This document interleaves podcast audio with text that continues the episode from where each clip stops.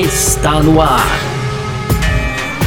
F1 Mania em ponto. Informações diárias do mundo do esporte a motor. A apresentação: Carlos Garcia e Gabriel Gavinelli.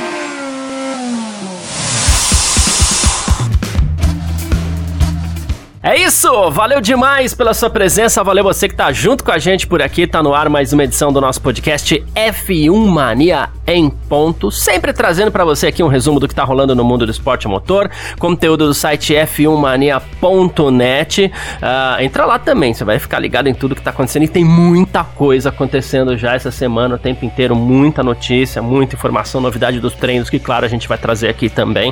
Os carros estão indo pra pista. Entra lá, f1mania.net, segue a F1mania nas redes sociais aí também, Twitter, Facebook, Instagram, sempre procurando por arroba site F1mania tá? E aí tem sempre um conteúdo bem legal. As nossas redes sociais pessoais, como a gente sempre faz, a gente passa aqui no final dessa edição, tá certo? Vamos que vamos, muito prazer, eu sou Carlos Garcia, aqui comigo sempre ele, Gabriel Gavinelli, diz aí, Gavi. Fala Garcia, fala pessoal, tudo beleza? Pois é, Garcia, hoje a gente vai falar do segundo dia de testes né, da pré-temporada da Fórmula 1, então realizado no circuito de Barcelona, as equipes acumulando quilometragem, a gente tem novidades nessa terça-feira. No segundo bloco, a gente vai falar aqui da guerra da Rússia, Garcia, mais do ponto de vista aí da Fórmula 1, né? O quanto é, essa guerra pode afetar a Haas, o Nikita Mazepin, enfim, coisas já aconteceram e a gente vai trazer detalhadamente aqui no segundo bloco. E aí, para fechar, como sempre, aquelas tradicionais rapidinhas, Garcia. E aí tem aqui, ó, vou ter que até baixar aqui para ver. Então tem o Massa falando né, em, em trabalhar no desenvolvimento da, da, do automobilismo. O Massa que agora é presidente de pilotos na FIA, então tem essa missão aí de desenvolver o automobilismo e ele falou com exclusividade ao F1 Mania sobre isso, Garcia. Tem também o Verstappen aí muito próximo de fechar uma renovação de contrato com a Red Bull, isso segundo um jornal aí, segundo um tabloide, e para fechar, Andretti Garcia. A gente tem falado aqui da possível entrada da Andretti, né? Então agora já já tem um caminho aqui, né? Ela precisaria de um bilhão de dólares, tá? Para ser competitiva na Fórmula 1 e o segundo, nada mais nada menos que o chefe da Mercedes, Toto Wolff, Garcia. Hum, também não deve estar tá querendo muita concorrência, né? vamos pois é. vamos. É sobre isso que a gente vai falar então nessa edição de hoje, quarta-feira, quinta-feira, dia 24 de fevereiro de 2022. Podcast F1 Mania em ponto, tá no ar. Podcast F1 Mania em ponto.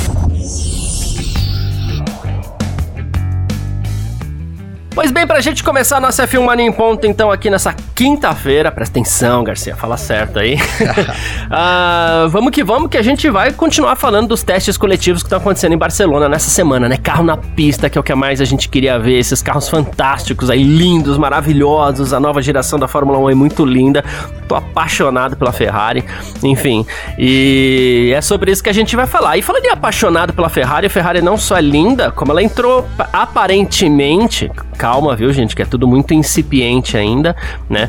Mas aparentemente ela entra naquilo que a gente brincou aqui quando a gente transmitiu a apresentação do novo carro da Ferrari, né? Que assim, pô, se esse carro for rápido, como ele é bonito, é, não vai sobrar para ninguém. E basicamente, Assim, de novo, a gente tem poucas informações ainda, são testes, ninguém tá apertando tanto tal, mas a Ferrari tem aparecido sempre ali na frente da tabela, tem andado bastante, tem dado muitas voltas, não tem correria no box, alguns sorrisos tal. E o Leclerc, com isso, ele ele lidera mais uma sessão de tempos, mais uma não, né? Lidera a sessão de tempos, lidera, lidera o dia de testes em Barcelona hoje, ele fez um 19,689 tá? É, depois de 78 voltas na pista, andou bem o Leclerc. O segundo foi o Pierre Gasly da AlphaTauri. E o Gasly, assim, ele testou sozinho hoje na AlphaTauri, foi o segundo colocado e ele fez 146 voltas, andou muito o Gasly hoje. É, tá com a, a, mão doendo hoje. Daniel Ricardo da McLaren foi o terceiro depois de 126 voltas. O George Russell da Mercedes o quarto, fez 65 voltas. Tô passando as voltas porque nesse momento ele é mais importante que o próprio tempo em si. Com né? certeza. Como a gente já explicou aqui ontem, é, o Carlos Sainz deu 71, 71 voltas, foi o quinto colocado. O Vettel foi o sexto, ele deu 73 voltas. Sérgio Pérez deu 78 voltas e foi o sétimo. Nikita Mazepin, ele conseguiu dar 41 voltas hoje, foi o oitavo. O Alexander Albon deu 47 voltas, foi o nono. Guan Yu andou na Alfa Romeo hoje, deu 71 voltas, fez aí o seu primeiro GPzinho, o Guan Yu. Uh, depois o Lance Stroll da Aston Martin, ele deu 55 voltas. O Mick Schumacher também com a Haas hoje andou bem mais que ontem, deu 66 voltas. Esteban Ocon com a Alpine andou bastante também, 124 voltas. A gente teve 21 voltas aí pro Valtteri Bottas com a Alfa Romeo e o Hamilton ele deu 40, 40 voltas e também na tabela de tempos ele foi o último colocado. Uh, pessoal, assim, é, não teve ninguém fazendo, não teve equipe fazendo igual ontem, né? Ah, conseguindo só 20 voltas, né? O pessoal já tá aos poucos aí conseguindo andar um pouquinho mais. É, e a gente continua meio ali de olho na Ferrari, né, Gavi? Com certeza, Garcia. A Ferrari que já tinha impressionado no primeiro dia, liderou o segundo. E o mais importante de, desses dois dias, Garcia, é a quilometragem acumulada, né? É, somando as voltas aí dos pilotos da Ferrari, foram 302 voltas até agora, o que dá nada mais, nada menos do que 1.707 quilômetros, quase 1.708 quilômetros. Então, ao redor aí do circuito de Barcelona, um número impressionante, né, Garcia? E, e, claro, isso vai dando mais chance da equipe melhorar o carro. Quanto mais quilometragem acumulada, mais situações são representadas na pista ali e mais quantidade de dados as equipes podem trabalhar para evoluir o carro, né, Garcia? Por outro lado, a gente tinha falado em sorrisos na Red Bull e tal. Hoje não foi essa, não, não teve tanto sorriso assim, Garcia, tá? O, o, o, inclusive o Pérez foi o responsável por trazer a primeira interrupção, a bandeira vermelha do treino ali no finalzinho da manhã. Do ano, inclusive, ele parou, né? Do ano, inclusive. Boa, é isso. Quando ele parou, Garcia, ali, a gente não entendeu a princípio, obviamente, mas parou na curva 13, o carro ficou um tempo ali.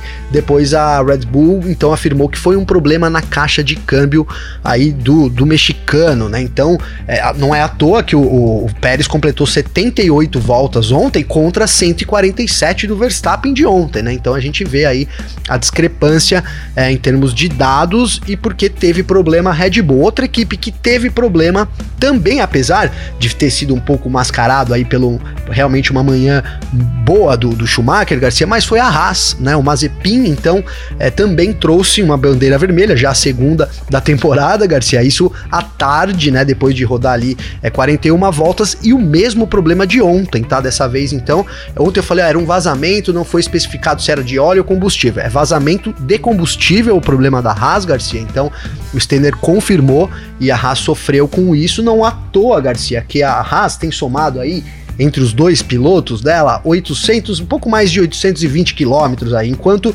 a Alfa Romeo né, tem 650. E aí que mora o perigo, uhum. Garcia, né? Hoje, apesar do Zul ter completado aí 71 voltas, né, o, o, Bottas pela manhã também teve dificuldades, completou só 21 voltas, a gente não sabe. Aparentemente, não foi nenhum problema, né? Pelo menos a, a, gente não viu a equipe trabalhando tanto quanto no primeiro dia ali, que a equipe não saiu de manhã com cúbica, foram nove voltas de instalação, depois o Bottas entrou só durante a tarde, conseguiu só 23 voltas também, então é um número muito preocupante. E a Alfa Romeo é, apesar de, de, de hoje né, não ter demonstrado tantos problemas, Garcia, a equipe que consegue acumular menos quilometragem, e a gente sabe que isso vai sim refletir nesse desenvolvimento inicial, que é muito importante tendo em vista os carros de 2002, com novos regulamentos, etc, né, Garcia? Exatamente. Então, só para trazer aqui pro pessoal, a Ferrari foi quem mais andou, né? Com basicamente 1.700 1.700 quilômetros aqui, né? Pelo que a gente Sim. avalia já. 1.700 quilômetros, para você ter uma noção, você que tá ouvindo a gente, é quase... É, são quase 6 GPs né? É, sim, então, sim. assim, em dois dias a Ferrari já andou praticamente seis corridas aí, então você vê que isso não, não aparenta problema, tem ficado ali no topo da tabela tal, né? Embora nem, nem todo mundo talvez esteja forçando tanto, né? Mas isso é muito significativo. E aí, AlphaTauri 1500, ali tem Aston Martin 1400, tá? Aston Martin andando muito mais do que andou, inclusive, na, na, na pré-temporada do ano passado. Isso é um comparativo também que a gente tem que levar em consideração, né? Aston Martin teve muito problema no, no nos testes Sim. de pré-temporada ano passado e dessa vez tá aí. Já são dois dias com, com arredondando aqui para 1.400 quilômetros, né? Isso é muito legal, isso é muito bacana da gente avaliar. E os pilotos começam Sim. aos poucos, Gavi, a comentar sobre os carros, os novos carros, né? E o Verstappen falou sobre isso, ainda é, sobre o teste de ontem, né? Ele falou que agora quando você tá correndo atrás de outro carro, e ele, ele testou muito isso ontem, né? Chamou bastante atenção. Ele falou assim: tá parecendo um pouco mais fácil de seguir, né? Não tem mais aquela perda repentina de downforce que faz sair a traseira, faz sair dianteira tal. Parece um pouco mais estável, mais normal. Até achei interessante essa palavra que ele usou. O carro parece mais normal atrás do outro, né? Ele falou assim: não que isso deva acabar completamente, mas parece que os carros estão mais sob controle mesmo. Primeiro elogio em cima de um tema que a gente queria muito ver, que é a possibilidade dos carros seguirem um ao outro, né? Então, Garcia, esse era o, o grande, a grande preocupação, ainda é, né? Aos poucos a gente é, vai vendo que parece que as regras vão cumprir com os comprometido, né? Que é permitir essa aproximação aí dos carros, dar uma liberada no ar sujo, né?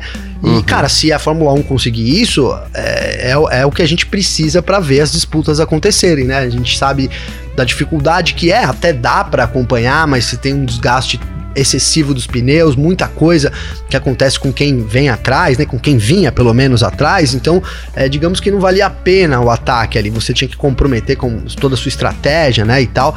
E esse ano, então, a, a missão é outra, Garcia. E assim, cara, a gente já deu para ver hoje que o efeito solo tá funcionando né, Garcia? O efeito tá funcionando, porque o, o, a gente viu ali um vídeo, tá? No, inclusive no, nas redes sociais aí da Fórmula 1, um vídeo da Ferrari ali nos bumps de, de Barcelona, da Ferrari e da Alpine também, para fazer justiça, até para jogar que isso deve acontecer com todas as uhum. equipes, né, Garcia? Mas o destaque ali é do Charles Leclerc vindo quicando, literalmente quicando ali em Barcelona muito em conta do, do efeito solo, mas que vai ajudar muito para os pilotos poderem ultrapassar e seguirem mais de perto e imprimirem um ritmo igual ao piloto da frente. Essa é a grande vantagem, Garcia. É, é inclusive, assim, o, o Binotto Mattia Binotto, chefe da Ferrari, e também o Andrew Chauvelin, da, o engenheiro-chefe da Mercedes, eles comentaram sobre isso, né? O Binotto, ele até falou que provavelmente todas as equipes subestimaram o deslocamento do ar nas retas, né? Aí ele falou que resolver o problema talvez não seja tão difícil, mas ele falou assim: não perder desempenho, manter a dinâmica eficiente que vai ser a parte complicada. Né? Então existe um estudo ainda a ser feito para as próximas é, semanas, inclusive eu diria, inclusive talvez até o começo da temporada, tal, todos têm essa dificuldade. E o Chauvelin, ele falou assim que é um problema que dificilmente ocorre no vácuo. Ele falou assim: é especialmente ruim quando o carro está balançando e ao vento também. Então, rajadas de vento podem complicar muito isso, por enquanto. Né? E ele falou que aí sim existe a dificuldade de se ultrapassar. Né? Ele até falou seria uma pena se o objetivo de facilitar as ultrapassagens não fosse alcançado dessa maneira. Então, por enquanto, o comentário vai para um lado, o Verstappen fala uma coisa, o Chauvelin fala outra. Os pilotos aos poucos também estão começando a, a, a fazer comentários sobre isso. E a gente lembra o que, mais uma vez, a partir desse ano, a gente tem a introdução do efeito solo, então agora a eficiência maior da aerodinâmica do carro é por baixo do, do carro. Então, conforme um carro balança, imagina você balançando com seu carro na estrada e aí a, a dianteira vai mais para cima, a dianteira vai mais para baixo. Nessa da dianteira um pouquinho mais para cima, o ar que passa por ali vai interferir exatamente no efeito solo, fazendo com que os carros pulem, pulem, pulem, pulem um pouco mais até equilibrar é, esse fluxo todo. Tentando deixar a coisa mais, sem usar termo técnico, tentando deixar a coisa mais simples possível para quem está inclusive só ouvindo a gente sem ver a imagem do carro agora, né? Sim. Então, esse é um problema que deve ser recorrente em pistas que tenham longas retas, é, que tenham ondulação, né?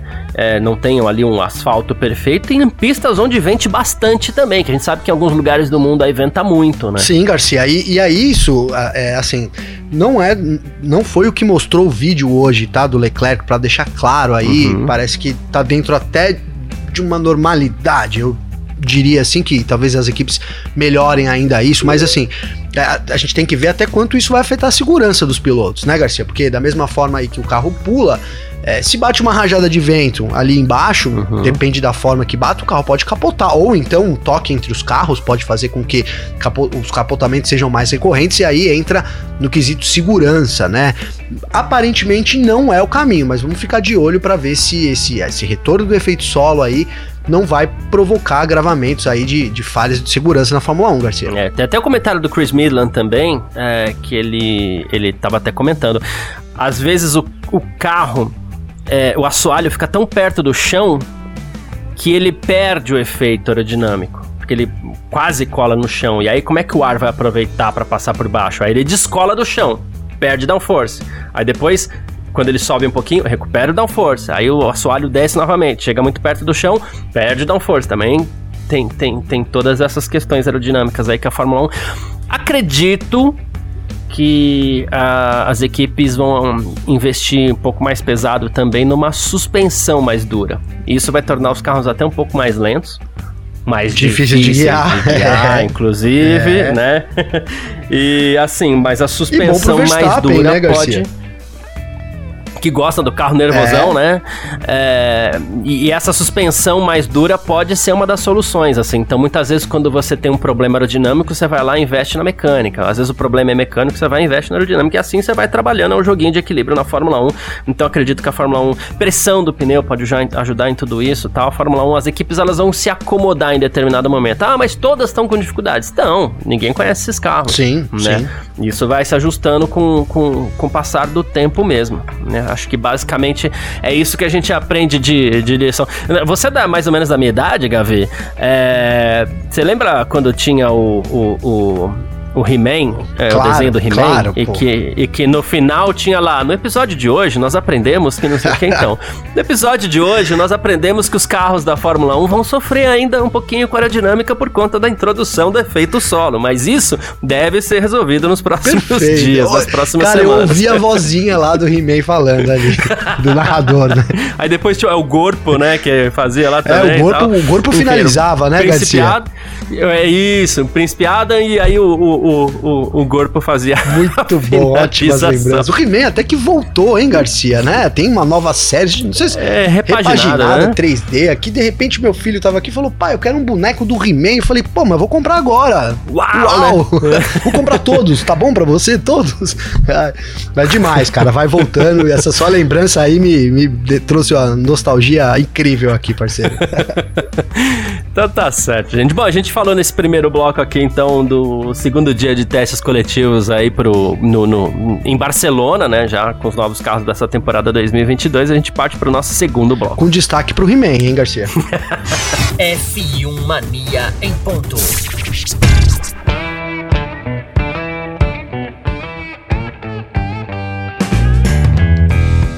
Vamos lá então para o nosso segundo bloco aqui do nosso F1 Mania em Ponto nessa quinta-feira. Agora para a gente falar de papo sério, tá, gente? É... é um papo mais sério do que qualquer coisa, inclusive porque tem algumas coisas que a gente traz aqui. É, durante muito tempo a gente falou de pandemia, agora a gente vai falar da guerra entre a Rússia e a Ucrânia. E aí você fala assim, poxa, mas qual é, né? as coisas afetam o mundo de tal forma que afetam a Fórmula 1 também. Aqui a gente vai falar da ótica é, da Fórmula 1, porque nós somos um podcast de automobilismo, que damos mais destaque para a Fórmula 1 e tal, então a gente vai usar essa ótica, por quê? Porque interfere. Interfere na sua vida, interfere na minha e sim interfere na Fórmula 1 também, tá? E o Mattia Binotto afirmou que a Fórmula 1 e as equipes vão se reunir na noite dessa quinta-feira, horário local espanhol, então logo mais deve estar acontecendo essa reunião, né, para discutir o conflito entre Rússia e Ucrânia tá? Uh, o que acontece? Primeiro, a gente tem um grande prêmio da Rússia marcado para 25 de setembro. Precisa definir como fica essa situação. Né? Uh, mais do que isso, a Fórmula 1 também divulgou um, um comunicado essa manhã dizendo que estava monitorando a situação de perto e tudo mais. Uh, e mais que isso, a gente tem também, que a gente não pode esquecer, a gente tem uma equipe que ela é basicamente é, russo-estadunidense, né? Que é a Inacreditável até, né, Garcia? É, é, até difícil da gente falar, né? Dado o conceito geopolítico internacional aí. Mas assim, a, a, a Haas é uma equipe americana cujo financiamento total dela é russo, tanto que ela corre com as cores da bandeira russa, Sim. né? Uh, e mais além, uh, a gente já chega aqui, por exemplo, ao fato, a, a Haas anunciou hoje, por exemplo, que nos dois últimos dias de testes, é, em Barcelona, ela não vai usar pintura russa, ela não vai usar a Uralcali, que é a patrocinadora dela, vai ser um carro com uma pintura branca simples. Aí você fala, oh meu Deus, a Haas perdeu o patrocínio, não vai ter como financiar, vai... calma, né? É, eu acho que primeiro a gente tem que ver com calma essa situação da Haas em primeiro lugar, porque isso não significa que perdeu patrocínio, isso não significa nada por enquanto, significa que esta semana não é de bom tom você sair por aí desfilando com as cores da Rússia, né? Vamos com calma, Sim. né? Mas fato é que todo mundo tá monitorando a situação, né, Gabriel? Não, todo mundo tá, moreno, tá morando, tá monitorando essa situação, Garcia, né? O, o Biden acabou de fazer um anúncio agora, até você que acompanhou e passou a informação para uhum. mim, mas eu que vou dar informação agora, olha a loucura, Garcia, porque né, anunciou algumas sanções que poderiam até implicar é, mais nessa parceria, mas não foram, não, não chegou a esse nível ainda, né? Então houve sim mais sanções por parte dos Estados Unidos. A que vale mais a pena a gente citar aqui, pensando na, na, perspectiva da Fórmula 1, é o bloqueio a alguns bancos, alguns trilhões ali é, de, né, que, de dólares que vão ficar travados nos Estados Unidos, mas que não devem interferir a princípio nessa parceria com, da Uralcali com a Haas. Né? O grande motivo da retirada da, da marca aparentemente é isso, porque não é de bom tom no momento você ter ali né, as cores, desfilar com as cores, e mais do que isso, sem dúvida, Garcia vai ter uma conversa entre os patrocinadores, porque se era estranha essa parceria Rússia-Estados Unidos antes de uma guerra, é, agora ela fica mais estranha ainda, né? Uhum. Então, eu vejo que as coisas podem até caminhar por um desentendimento entre as partes, não por causa de sanções políticas, mas por causa de, de sanções, é, divergência de ideias, Garcia. A gente sabe, né? As coisas é, o dinheiro é separado, mas caminham sim lado a lado, ainda mais quando a gente está falando aqui de Rússia e Estados Unidos, duas potências que disputam aí, né? Enfim, por muito tempo disputam e que sempre estiveram em guerra. Na verdade, aí, é, mesmo depois da Guerra Fria, as coisas ainda perduraram um pouco. Então, é, sempre houve tensão entre os dois países, né, Garcia? Então, eu também encaro isso como uma, uma, uma retirada estratégica, vou colocar assim, né? A Haas ali para evitar problemas tira esse patrocinador por hora, mas claro, deixa aquele medo, deixa aquela impressão de que é, as coisas podem seguir por um caminho pior, né, Garcia? Não dá pra gente descartar essa possibilidade também nesse momento, né? É, exatamente, é isso que, que, que, a gente fica de olho aí, porque é, quando a gente fala é, do, do envolvimento de uma guerra na Fórmula 1, é, são muitos os fatores que acabam influenciando. Ah, mas a pandemia, a gente tem um exemplo aí com a pandemia que o mundo externo lá interfere nisso. Sim. Não tem jeito. A gente teve etapas sendo etapas, né, sendo desmarcadas. É, se estoura uma guerra mais forte, a gente sabe que o mercado internacional também começa a ficar retraído, a grana diminui, a Fórmula 1 é muito cara, muito cara, né? E a gente pega a situação da Haas, que eu acho que é a mais preocupante por enquanto, né? É, ela tem investimento total russo, é uma equipe americana que vai mal das pernas no que diz respeito ao campo financeiro aí. Né? Já não é de hoje que a Haas vai mal das pernas, mas os russos salvaram a Haas. Sim. Né? Os russos da Uralkali salvaram a Haas. É, por intermédio do Dmitry Mazepin, que é o pai do, do, do Nikita, colocou o filho dele lá para correr e salvou a, a equipe. O que acontece? Vamos supor tudo suposição e a gente tem que tomar cuidado para não levar isso muito a sério, mas ao mesmo tempo sabendo que são coisas que podem acontecer. Né? Vamos supor que as sanções aumentem, que empresas americanas é, não possam mais fazer negócio com empresas russas, por exemplo. A gente tem aí a Haas fazendo negócio com a Uralkali, já seria um impeditivo. Como é que fica o fluxo de dinheiro se a Haas Uh, o escritório da Haas é nos Estados Unidos, a fábrica é na Europa, mas o escritório da Haas é nos Estados Unidos e o dinheiro vem lá da Rússia. Esse dinheiro vai ser bloqueado, vai chegar, é, pode fazer negócio, não pode fazer negócio. Então a Haas eu acredito que, que seja ali o time que mais tá preocupado nesse momento com o que pode acontecer, porque o cancelamento de uma etapa, ok, é, assim, não vai ter grande prêmio da Rússia, ok, põe Mugello no lugar. Põe, tem um monte de gente na fila aí, como o Dominicali sempre Sem fala. Dúvida. Tem fila grande para entrar na Fórmula 1, né?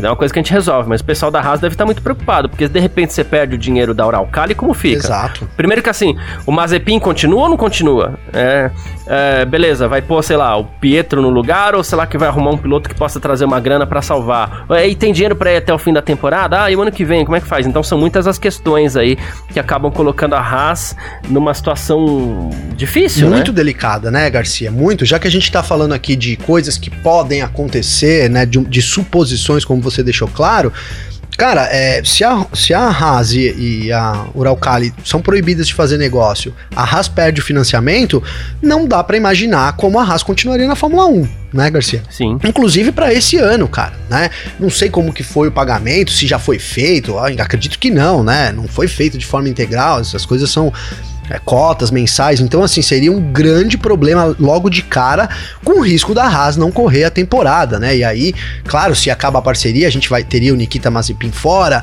Aí surge a possibilidade, será que o Pietro ocuparia esse lugar? Mas que lugar se não vai ter Haas, né, Garcia? Essa é a grande é. questão, né, cara?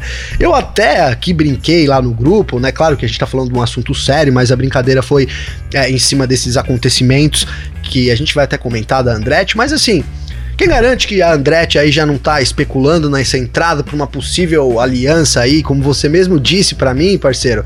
Haas Andretti na é, Fórmula 1. Então, Andretti né? Haas. A gente é. já tem, já é Andretti Haas, a gente já vê essa fumacinha aí podendo surgir com esses acontecimentos. Óbvio, isso que eu tô falando aqui é uma teoria da conspiração, não existe, mas a gente não consegue não pensar que, que possa, né, que as coisas possam caminhar para isso. Claro que a gente torce para que não, né, Garcia? Exatamente, é isso.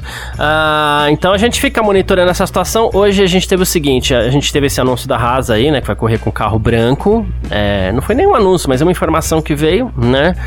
Tipo, uh, não precisa fazer aquele anúncio, aquele barulho, mas veio a informação, Sim. né? E o Sebastian Vettel hoje, ele foi perguntado, inclusive, sobre esse conflito, sobre um eventual GP da Rússia. A gente lembra, inclusive, aqui que a UEFA, inclusive, já afirmou que pretende tirar a final da Champions League desse ano de São Petersburgo, né? Seria na Rússia. E o Vettel, que inclusive é diretor da GPDA, né? É, que é a Associação de Pilotos, ele falou assim: na minha opinião, pessoa, claro, né? Acordei chocado com essas notícias tal, é horrível o que tá acontecendo, né? E assim, é, é ruim olhar no calendário e ver que a gente vai ter uma corrida na, na Rússia. Em minha opinião, não devo ir, não vou, acho errado correr no país, né? E então, assim, é, o, o o, o, Verstappen, inclusive, também afirmou a mesma coisa. Falou assim: quando um país está em guerra, não é certo correr lá. Né? É, a gente teve outros casos aí, como Leclerc dizendo, por exemplo, que não tem informações suficientes, né? Mas é, o Vettel e o, e o Verstappen foram dois pilotos que se posicionaram aí contra o GP da Rússia já. E, e essas, é, esse posicionamento dos pilotos vai criando uma imagem, claro, negativa pro GP. Sim e, e, pressiona a organização exatamente para que não tenhamos corrida na Rússia nesse ano. É, Garcia, é, se a gente imaginar ali uma guerra acontecendo, tudo bem que a gente tem seis, sete meses até o GP, mas é, não dá para se sustentar uma corrida na Rússia, né? Uhum. É, acho que o caminho natural é, é o cancelamento. É, até tô junto com o Vettel também nessa, com o Verstappen, de que seria assim uma imbecilidade. Não foram as palavras que eles usaram, aí é por minha conta, né, Garcia? mas que seria uma imbecilidade a Fórmula 1 correr num país como esse, cara. É, como esse não, nessa situação, isso, nessa isso. situação, tá? Para ficar claro, Garcia aqui. Agora, o que me espanta é a vou usar esse termo para ser carinhoso, tá? Porque eu sei que, que ele tem muitos torcedores aqui no Brasil e etc. Eu não quero ser desagradável com ninguém, mas o que me incomoda muito nessa história toda é a passividade do Charles Leclerc, Garcia. Cara, a gente já criticou ele é aqui é antes. Hoje, né? Exatamente, né? Ali nos atos racistas. É, eu sei que tem gente que gosta de dar opinião, que tem opinião formada, como o Vettel, o Hamilton, o Verstappen, é claro isso. Tem gente que prefere ficar em cima do muro, mas na posição do Leclerc, cara, ele precisa assumir mais responsabilidades, né? Esse lance de ficar toda hora ali, ah, preciso ver melhor, não sei o quê. É, me incomoda, não sei se incomoda todo mundo, né? Eu sei que incomoda você também, não sei se incomoda quem tá ouvindo a gente aí, mas eu acho que falta isso no Leclerc, um pouco de personalidade aí para saber se impor, e isso é uma característica de um grande campeão também, que ele precisa assumir uma hora ou outra, viu, Garcia? É isso. Bom, tivemos também o cancelamento, hoje tinha entrevista do, do Steiner e do Nikita Mazepin também, na entrevista da FIA, os dois é, cancelaram presença, né? E enquanto outros, como você falou aí, é, nem se posicionam porque é, desculpa, mas eu acho difícil um piloto na condição dele, é, enfim, não saber nada do que tá acontecendo. Caramba, precisa contratar difícil, uma assessoria é. melhor, né, Garcia? Precisa fazer. Vou voltar pra escola, é, né? Eu é dizer que Monte Carlo, lá onde ele, de onde ele veio, tem ótimas escolas, que a educação é excelente, mas não sei, talvez ele tenha faltado na aula, não sei, é. de repente. E de novo, cara, eu sei que o Leclerc tem muitos fãs, não quero, não tô atingindo os fãs, né, Garcia? A ideia não é atingir, mas assim, é cobrar uma postura num momento delicado é, e que é importante, né, cara? É importante pra Fórmula 1, é importante para quem tá ouvindo, é importante para passar uma mensagem. Enfim, não é à toa que o Vettel saiu aí em defesa, né, uhum. cara? Não é porque ele quer aparecer, né, Garcia? Não é isso, é porque é o momento de você ter uma opinião formada e aí você chegar e falar, tudo, se ele chegasse e falar assim, oh, eu sou a favor e aí demonstrasse o porquê, a gente poderia até discutir isso aqui, eu sou contra. Agora esse esse estar sempre a par das situações, né, estar longe de, de isso me incomoda realmente bastante no Leclerc, Garcia. É, é isso. Bom, uh, a gente vai acompanhar, claro, essa essa situação também nos próximos dias a gente vem trazendo as novidades aí, tá bom? Vamos que vamos uh, pro nosso terceiro bloco. Bora. F1 Mania em ponto. Partindo para o nosso terceiro bloco aqui, então, na no nosso F1 Mania em ponto dessa quinta-feira por aqui, com as nossas rapidinhas de sempre para você ficar muito bem informado, como sempre. Olha só, é, Felipe Massa, vamos falar sobre ele aqui, né? Deixou a Fórmula 1 já faz um tempo, mas ele diz que tá com uma missão nova, que é agora que ele é presidente de pilotos da FIA, tal, né? Que é desenvolver o automobilismo, né? Ele falou que vai trabalhar para que os pilotos tenham ajuda de todos os lados, na segurança, em várias pontas aí, né? Carteira de pilotagem, pontuação na carteira, idade, ele falou assim, acho que são pontos importantes. E ele falou assim, hoje existem países que aceitam pilotos começando muito cedo no Fórmula, com menos de 15 anos, não acho que é o correto, vou lutar para ajudar a desenvolver automobilismo em várias áreas e estaremos lá Felipe Massa aí. Assim, e, e, fora das pistas, sejamos muito justos, assim, porque tem muita gente que adora, tem muita gente que tem muita crítica ao Felipe Massa tal, e cada um escolhe o que quer, mas sejamos juntos, fora das pistas aí. Felipe Massa geralmente tem visões interessantes para as coisas aí em que ele se mete. Ah, né? tem, tem, tem muito, tem muito, tem gabarito para isso, né, Garcia? Tem moral no meio para isso, né? E eu já disse aqui que eu ouvi dizer, eu ouvi dizer que ele tá sendo preparado para ser o novo presidente da Filma. Informação Sim. Não, não sei se é muito quente, mas a pessoa que me passou é muito quente, Garcia. Então, assim, é, e a gente vai vendo esse caminho do, do Massa, né? Foi presidente ali do kart, agora assume a associação de pilotos. É, é um, um, grande nome que a gente tem aí, como eu disse, respeitado na comunidade da Fórmula 1 muito. E agora ele vai entrando para essa área aí de dirigente, vou colocar assim, e tem muita chance aí de, de crescer nisso, Garcia. E, ó, e lógico, pra gente aqui que é brasileiro, é fundamental, né? Alguém que possa vir também fomentar aqui, para que a gente volte a ter mais possibilidades de, de um piloto brasileiro ocupar a Fórmula 1. Enfim, né? São todas essas coisas aí que envolvem esse trabalho do Massa e a gente espera que ele consiga executar isso da melhor forma para a gente voltar a ter esse sonho e para quem sabe um dia ele ser presidente da FIA. É, é isso. Vamos que vamos. Que trilhe um bom caminho aí. Verstappen e Red Bull, Gavi, estariam perto de fechar uma renovação também, isso segundo o, The Telegraph, né? Seria um acordo de um milhão de dólares e de vários anos entre as partes. É, eu não sei se o valor tá certo, na verdade esse valor seria muito baixo, né? Mas enfim. É, ele, ele tá com a Red Bull desde 2015, né? E em 2016 ele já puxou para a equipe principal e ganhou seu título no ano passado e estaria pronto para assinar um contrato aí de vários anos com a Red Bull.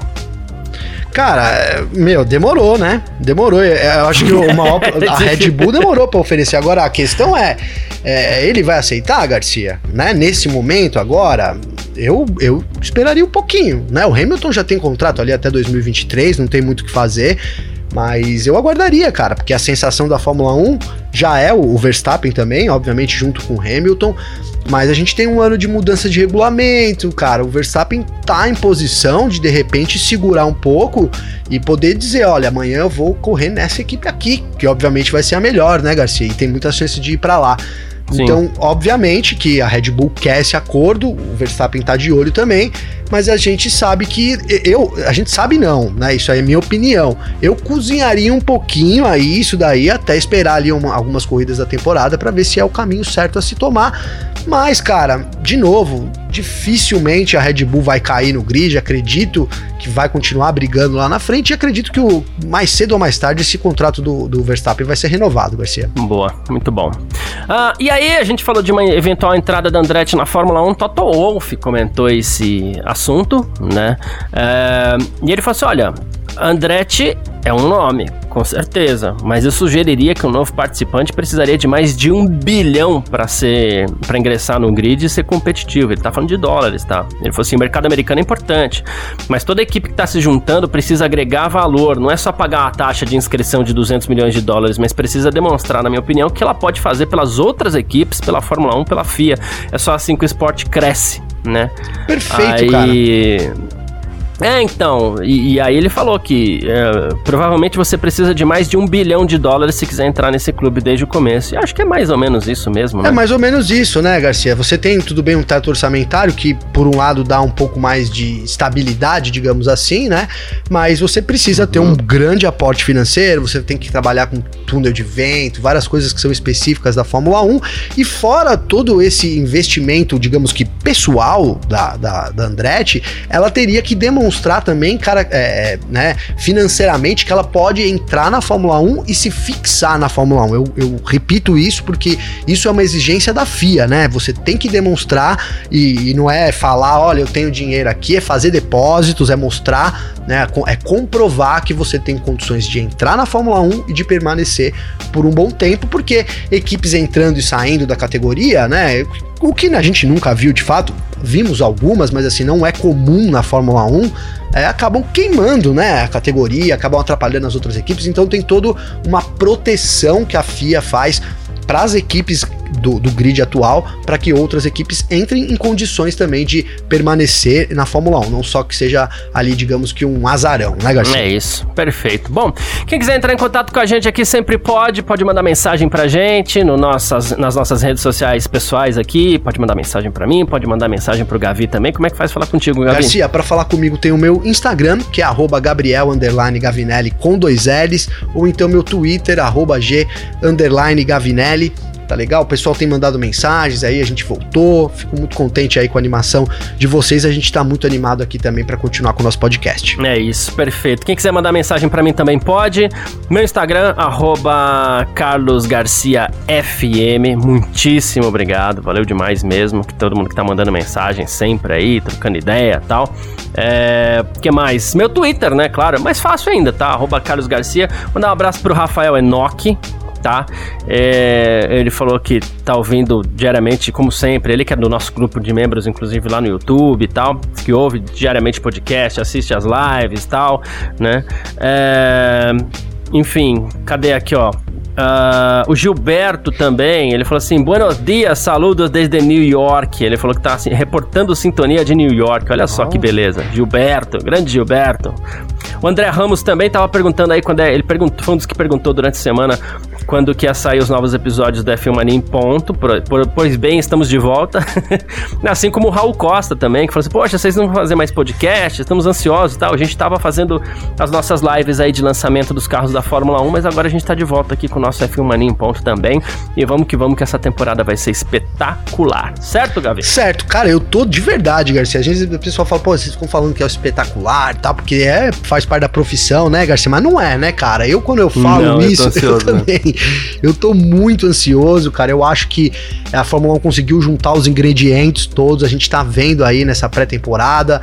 É, a boa parte, tudo bem, estão tendo, estão tendo, né, estão acontecendo problemas, algumas coisas ali que fogem de uma normalidade, mas no geral as equipes têm ido muito bem.